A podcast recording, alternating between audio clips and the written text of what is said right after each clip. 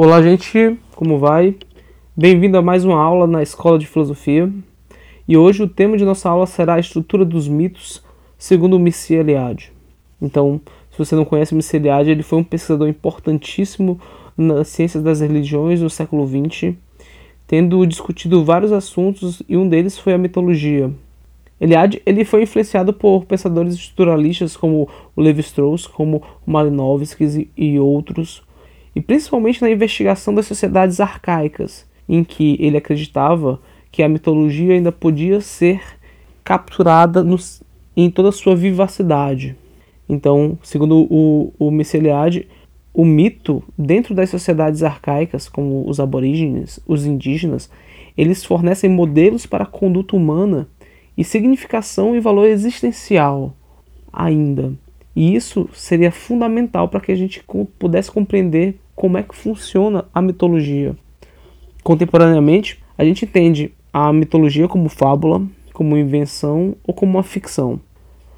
Contudo, nas sociedades arcaicas, o mito era exatamente aquilo que se designava como história verdadeira. E a gente vai descobrir por quê e as consequências disso para o nosso mundo contemporâneo. Então, primeiro, para compreender a estrutura e a função dos mitos, nas sociedades tradicionais, né, ou compreender isso, não significa que a gente vai apenas entender uma parte da história né, do pensamento humano, mas também a gente vai compreender melhor uma categoria nossa, dos contemporâneos.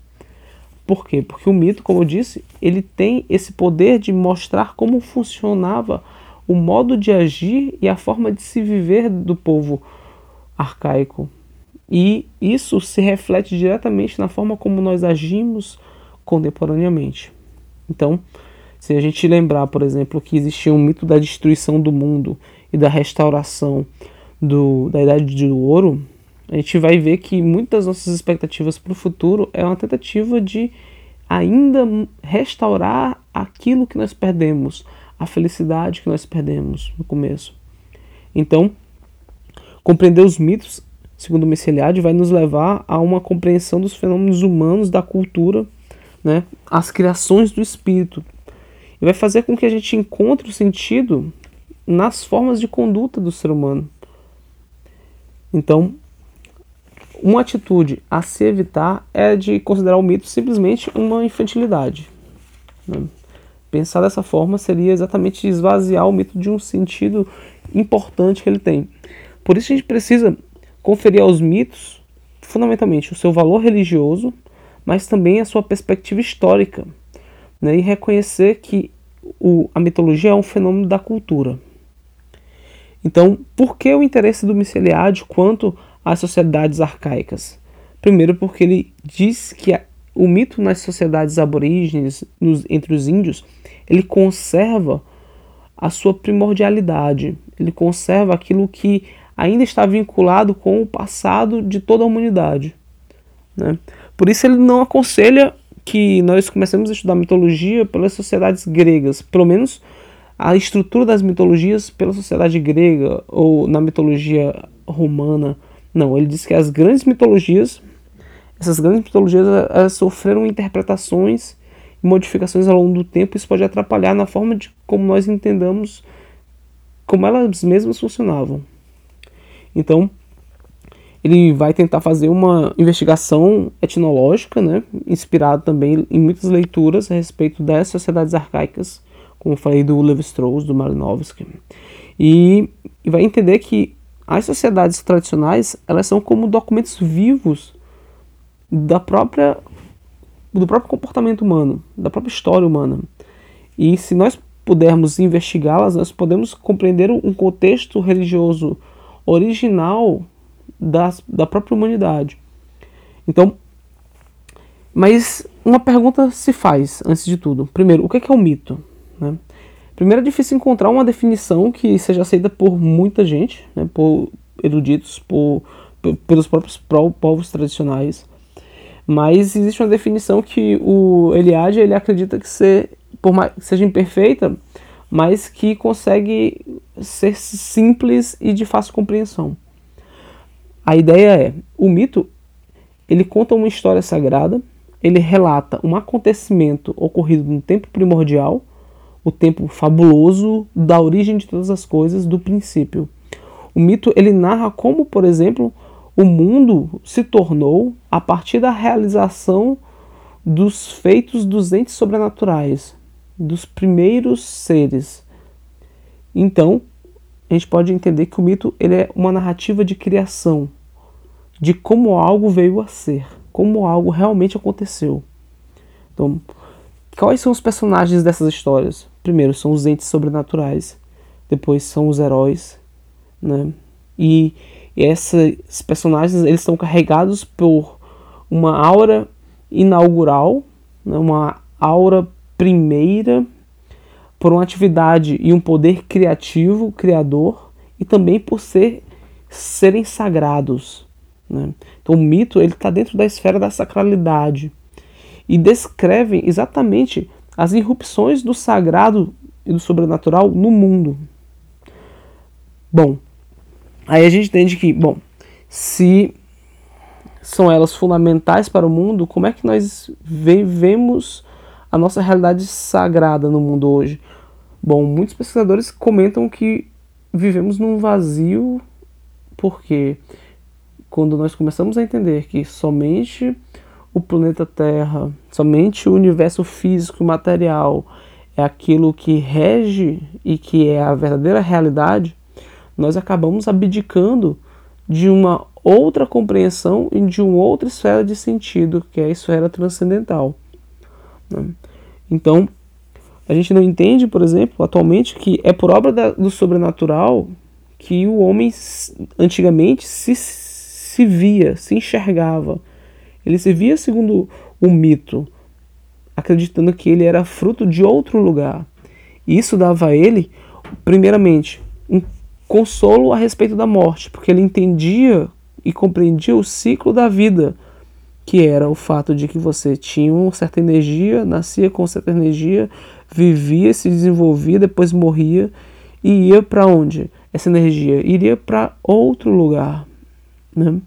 E quando você tem uma cosmovisão contemporânea, puramente materialista, você não sabe para onde vai sua energia final.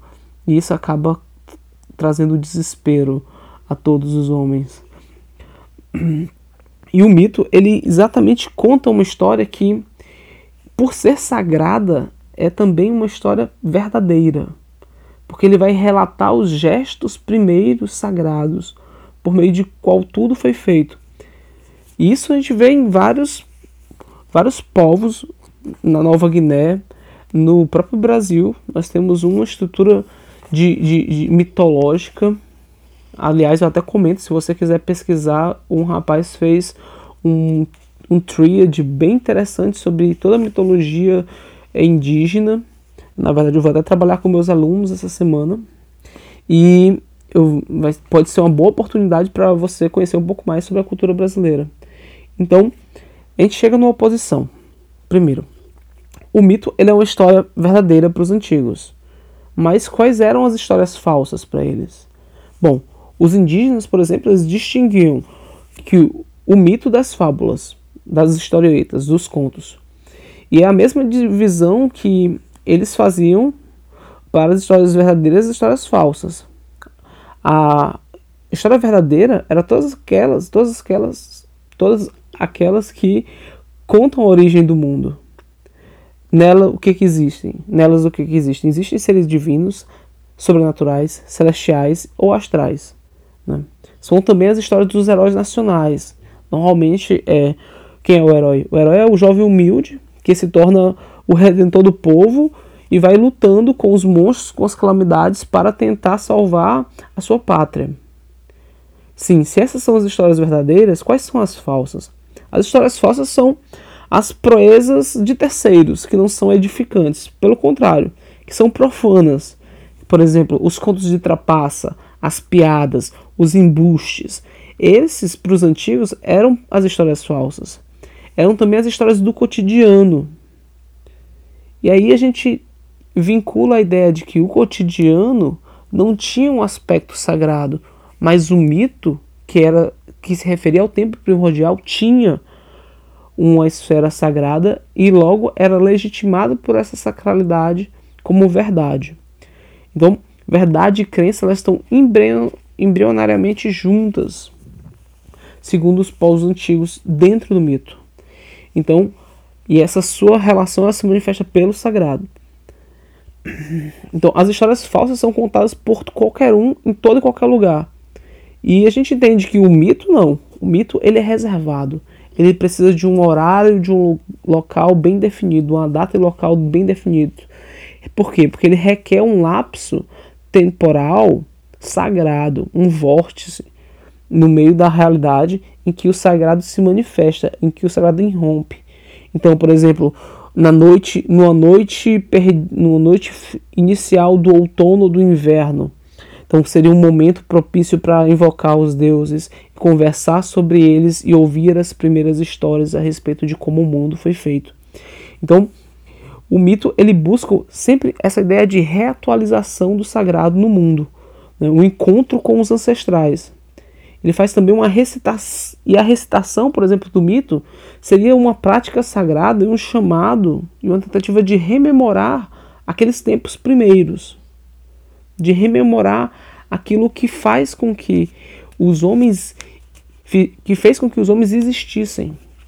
Então, conhecer os mitos é um chamado para conhecer a realidade espiritual do ser humano. Né? A gente pode lembrar que, por exemplo, o Johann Huizinga disse que a contemporaneidade é o período espiritual mais obscuro que já se viveu. Por quê? E que esse, essa, essa contemporaneidade ela é fruto do próprio iluminismo, da própria razão. E reconhecer os mitos do passado vai exatamente poder ajudar a nós que verifiquemos como anda o nosso estado espiritual hoje. Então, quais são as nossas formas de atualização do sagrado. Há sagrado nas, na forma como nós lidamos com as coisas no mundo? Quais são nossas expectativas a respeito do tempo que nós vivemos, a respeito da própria vida? E por aí vai. São essas e outras questões que os estudos mitológicos nos trazem. Então, conhecer o mito, segundo o, o Michel Eliade, vai, vai ser de fundamental importância, porque o que nós vamos fazer? Primeiro, a gente vai verificar que o mito ele explica que o homem é um ser mortal, que é um ser constituído no tempo, e o mito ensina as histórias primordiais e o próprio modo de existir em relação ao cosmo. O homem moderno, por exemplo, ele é fruto da, da história e da cultura. Bom, eu vivo, nós moramos no Brasil porque Portugal descobriu o Brasil. É assim que a gente acredita. Mas o mito não. No mito, é, no prome arcaico, ele é fruto do mito, ele é fruto dos gestos iniciais do, do planeta. Ele está na, na própria força que cria as coisas. E nenhum homem pode reatualizar a história. Ninguém pode reviver, por exemplo, a descoberta do Brasil.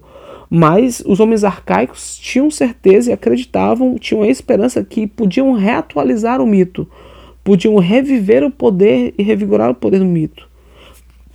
Então, assim a gente vê, por exemplo, como importante é o mito, porque quando o homem atualizava o mito, ele era capaz de reviver o tempo dos deuses, e isso o enchia de força e de sentido de vida, de sentido existencial. Essa seria uma boa resposta, um bom caminho para se pensar por que, que nós vivemos em tempos nihilistas. Então, conhecer o mito seria exatamente aprender o segredo da origem das coisas e, ao mesmo tempo, entender o sentido da nossa própria vida. Então, a gente aprende sobre o sentido das coisas, primeiro, sobre a forma como elas vieram à existência, depois aprendemos como encontrá-las e depois como fazer que elas se reapareçam segundo o mito. Então, conhecer o mito é, não se trata apenas de conhecer um saber fabuloso, mas conhecer um saber esotérico que é fechado a um círculo de pequenas pessoas que ensinam como nós podemos repetir os gestos primordiais, os gestos que criam a própria vida e criaram a própria vida. Então, o mito tem esse poder para os antigos, o mito tem esse poder mágico, religioso, e esse poder que domina a própria força da vida. Então, você está doente, você precisa de um remédio, vamos recuperar, vamos reviver a origem do mundo. Vamos reviver as forças que trouxeram a própria vida para que elas nos curem. Então, a origem do remédio ela requer exatamente e tem essa própria ideia, porque os farmacêuticos antigamente, os, os pajés, eles buscavam investigar, exatamente descobrir as origens das coisas, porque ali na origem talvez estaria a própria cura para as doenças. Então, mas também retomando essa ideia do mito e da estrutura do mito para finalizar, o mito nas sociedades arcaicas ele constitui a história dos atos e dos entes sobrenaturais, né? Ele é uma história que se iguala à verdade e é porque é referente às, às realidades sagradas. Ele refere-se sempre a uma criação que conta como algo veio a ser, e que também designa qual é o padrão de comportamento e quais são todos os paradigmas para os atos humanos. O mito, ele também conhecer os mitos, ele permite o uso e sua atualização e sua e a manipulação da força da origem da humanidade.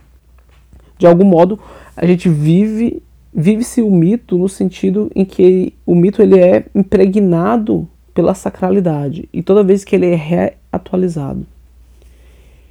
Então, para finalizar, gente, viver o mito para os antigos é uma experiência religiosa que se distingue da vida cotidiana. E quando você reassiste às obras fabulosas do início do mundo, você, sujeito, passa a conviver com os personagens primordiais. Você deixa de viver no tempo cronológico e passa a viver no tempo primordial, no tempo da criação. Por isso, o tempo do mito é o tempo forte, é o tempo que significa que é importante, não o tempo trivial.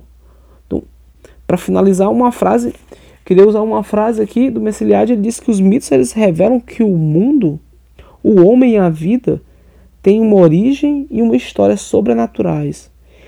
E que essa história é significativa, preciosa e exemplar. Pois é, gente, essa foi uma aula rápida sobre um pouco da estrutura dos mitos, segundo Missy Eliade. Eu vou deixar o link aqui embaixo também de um PDF, de um e-book que nós produzimos pela Escola de Filosofia, para que você possa se aprofundar sobre essa questão, tá certo? Desejo um abraço e bons estudos. Até nosso próximo encontro.